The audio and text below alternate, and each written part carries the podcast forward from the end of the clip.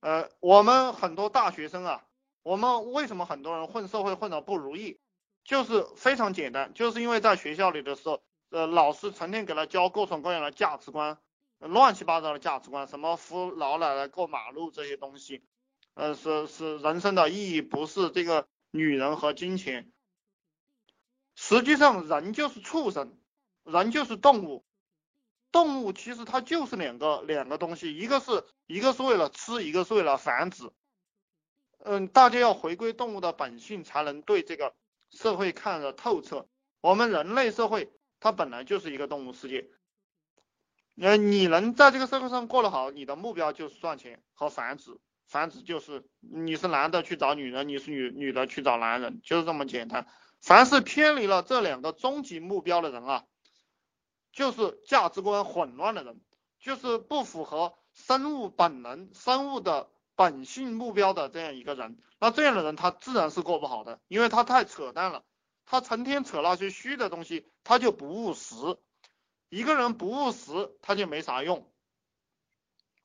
呃，其实你当你把这个东西理清楚了过后，你就知道，嗯，你就不会去打工了。为什么你不去打工了？因为打工和他是相偏离的，就是你打工实际上是你是赚不到钱的，在我看来就是浪费时间。你跟那个老板啊，在公司里面跟那群废物，你聊什么聊？没什么好聊的，没什么好好讲的。你跟老板也没什么好聊的，你只是一个螺丝钉在干着那些呃跟金钱真正的大部分人啊，除了你是业务部门的人哈，大部分部分人是跟这个金钱怎么样赚钱这个技能他是学习不到的。很多人很多我看很多文员啊，他在那个地方玩一个 Excel 报表。然后在公司里面呢，做人事的，给这些人打打电话，让别人来应聘，呃，或者是有一些操作工在那成天手上操作过来操作过去的，这纯粹就是，这纯粹就是怎么讲呢？纯粹就是一个机械式的运动，他没有学赚钱这门功夫，所以说他终其一生，他都过得不好，他都会很贫穷。呃，老板，老板是什么人？老板，呃，继续讲这个老板，比如说，比如说你的，我们初期创业的时候，肯定有很多人会离开你啊，这个我我都经历过，就是一个团队了，有些人他会走，然后最开始的时候，我可能还会很伤心，然后呃花一些时间去安慰这个员工啊，然后还安慰一下我自己，后来我就想通了，有这个时间还不如去研究研究顾客，呃，更赚更多的钱。所以说，成功的老板啊，都有都有这个看似不不近人情之处。嗯，其实这个才是具有竞争力的人。呃，我我我经常讲的就是这个儒释道，大家有有机会去看这个呃儒家佛佛法和这个道家思想，他们里面呃讲的都是灭绝人欲的，讲的都是灭绝人欲，就你要学到。其实感情这个东西，它是弱者才需要的东西，它是穷人的才需要的东西。富人他是不需要感情的，他没有什么没有什么感情好讲。富人他讲规则，因为感情这个东西说不清楚。富人讲规则，就是你帮了我，我就帮你，这个就叫规则；你不帮我，我就不帮你，这个叫规则。你跟我来是跟我合作的，那你干得好，我有钱赚，我就跟你合作。你干的不好，我没钱赚，我就不跟你合作，这叫松商人，这个这个才是真正的商人。然后我们当老板，我们要抓核心，呃，不是核心的问题，我们永远都不要去碰。嗯，只要只要你认为这个东西对你没有什么帮助，然后你可以让别人来干的，那么你就你就让别人来干这个活就行了。我们招人的目的啊。我们招人的目的也是让他干非核心的工作，然后我们自己去干核心的工作。我们在企业里抓的也是最赚钱的这一块东西，就是我们我们来抓，不赚钱的，那我们显然不抓，辅助性的工作让别人去做。所以说，其实一个企业它壮大的过程就是培养了一帮，当然培养了一帮赚钱的能能手，但同时也培养了一帮牺牲品。在这个公司下层的员工，他都是牺牲品，因为他一辈子在练习的都是不值钱的本事，他把这些不值钱的本事练得很好，所以说他一辈子都很贫穷。呃，大家听懂了这样一个一个东西的话，就知道实际上打工是很亏的。你不仅仅把时间亏进去了，而且你把你的脑袋也亏进去了，你的脑袋会变得越来越笨。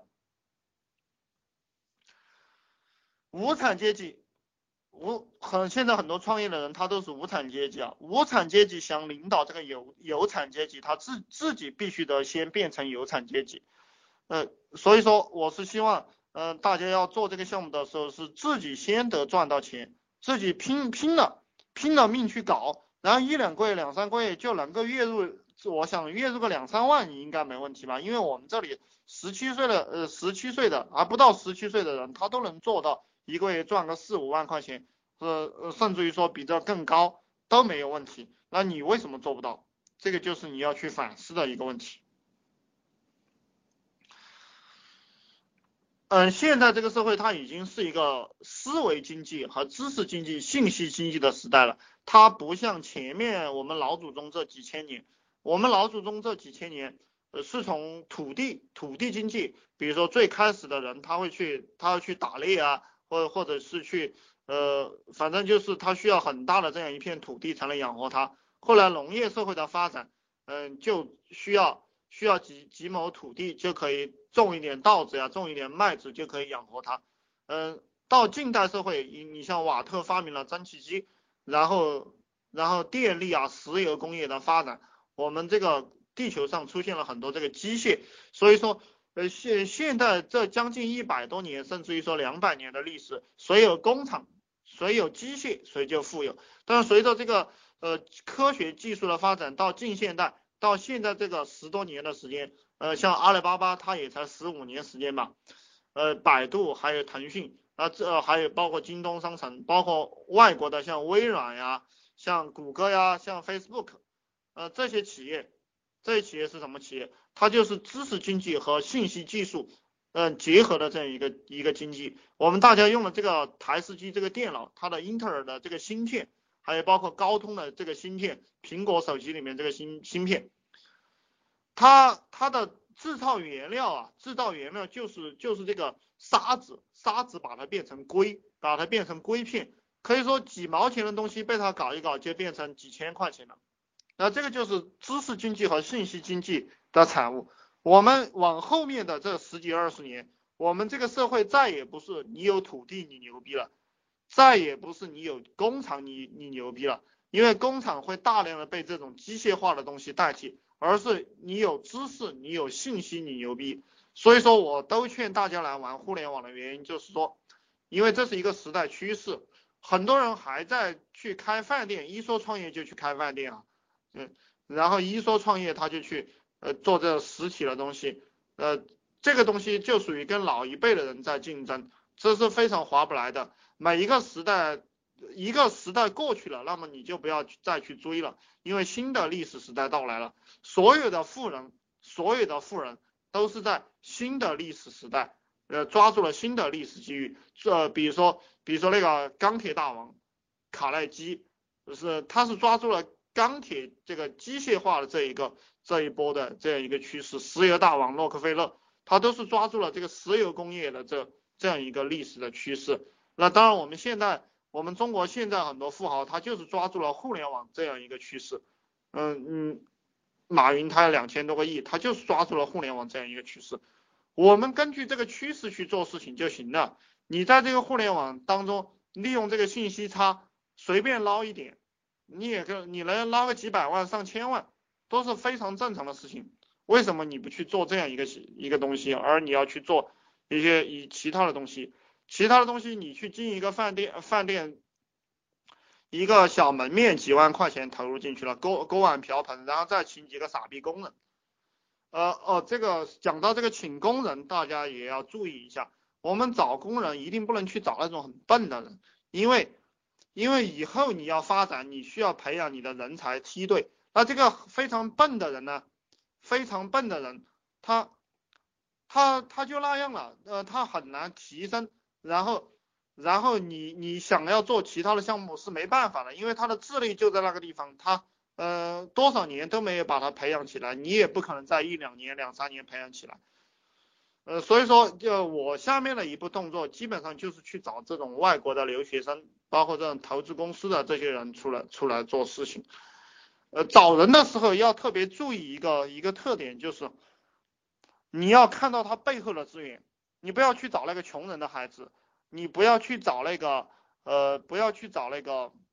农民的儿子，他家里没多少钱，他的脑袋不灵活，他父母都是农民，你要去找那个的，你如果要赚钱，你就去找那个商人的儿子，当然这个比较难找啊，因为商人的儿子他自己会去经商，呃，当然也有机会被你找到。你要去找那个个体户的儿子呀，找那个呃找那个当官的儿子啊，找那些这样的这样的人，因为他背后有资源。呃，我们招人，这聪明的人他是做人的生意的，他招一个人，他不不仅仅是给他发工资，而且聪明的人招人就相当于捡钱。这个捡钱的思维我给大家讲过很多次了，你在这个世界上就是要有捡钱的思维，聪明的人他。一直在捡钱，他招人也是在捡钱。虽然说他发了四千、五千、六千、七千块钱的，甚至一万块钱的工资出去，但那个人他带来的隐形资源，他背后的资源非常的庞大。呃，聪明的企业就是像这种世界级的投行这种企业，你像你像什么高盛呀，他招这个柳传志的女儿，呃，他就他就把这个联想公司的很多财富、很多资源。很多人际关系他都招过去了啊，我们也是这样一个思路，我就是这样一个思路。你你家里穷了，我是不招你的。我要问你上面三代人是干什么的？你你上面三代人没有地主啊？你家里不是当地主的，我是不要你的。你说你三代贫农，OK，嗯，我不喜欢你。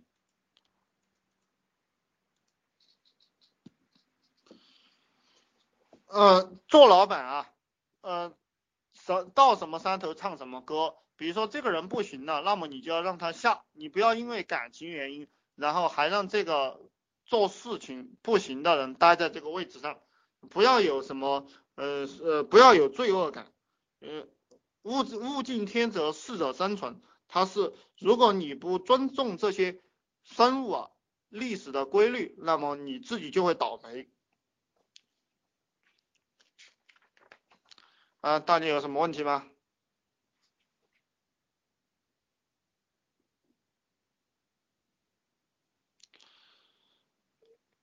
嗯，讲的这些东西呢，其实有一些东西可能会改变一些大家的想法，呃，但最终一个人要成功，还是靠这种毅力啊，毅力坚持，然后就是你人性的光辉。一个人一个人能不能成功，他靠的是人性的光辉，就你要把你身上的这个缺陷、这个缺点，一定要把它滤滤除掉。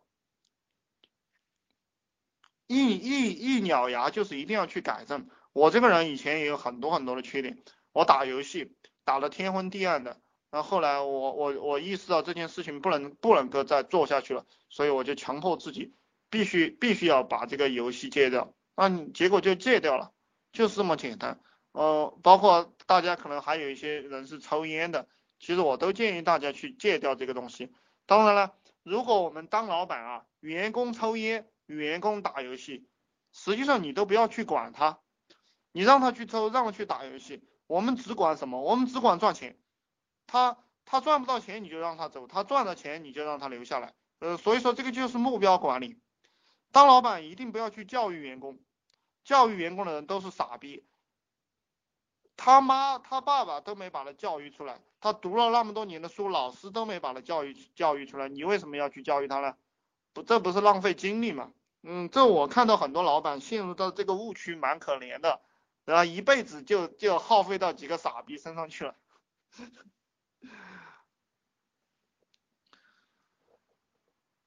呃，只有这个有能力的人，你才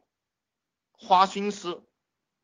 呃，嗯，有一个木桶原理啊，就是说，呃，就是说你一个桶里能剩多少水，要取决于那个短板。嗯，这种这种理论是每个人都知道的，每个人都知道的理论就是傻逼理论，每个人都知道的理论跟兵法的思想很多都是相悖的，每个人都知道的理论，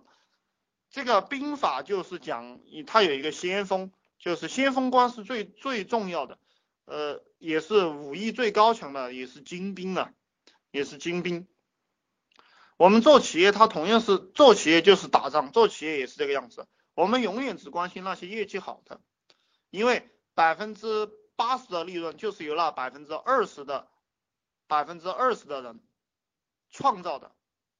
所以我们只关心那百分之二十的人。那百分之八十的呃人呢，他只创造了百分之二十的利润。以我的做法，我甚至要把这百分之二十的利润也交给也交给这。呃，最优秀的这一部分人，让那百分之八十的人啥也拿不到，让他走掉。呃，嗯，这个可能很多打工的人或者是没有做过生意的人，他会觉得很残忍啊。实际上做生意就是，就是你能不能，的，你能不能从别人那里捞一票？我我也可以也可以这样给大家讲，嗯，一个十块钱的东西，你能不能卖到一千块钱？不管你用什么样的手段，你能不能够把一个十块钱的东西卖到一千块钱，这就这就是看你，你就你就可以赚九百一九呃，你就可以赚九百九。为什么你可以赚钱？那这个就是你要去想的问题啊。打工的人和这个没做过生意的人，家里面都是农民的人，他老实巴交的，他不他觉得这个样子就是去骗别人。那实际上呢，他一辈子都在被别人骗。呃，一双阿迪达斯鞋，就我已经讲过了，可能成本就就七八十块吧，它可以卖到一千四五。呃，它为什么可以这样卖呢？这个大家去想一想啊。一个肯德基，呃，我两三块钱、四五块钱的成本，它卖个几十块钱，那你还去买？当你买习惯了过后，你就，那这个就是生意，是，你但但是你要说得过去，但是你要把这个道理讲通。你不要让别人就是就是别人来找你麻烦的时候，呃，你这个黑纸白字可以拿出来，这个就是律师的作用嘛。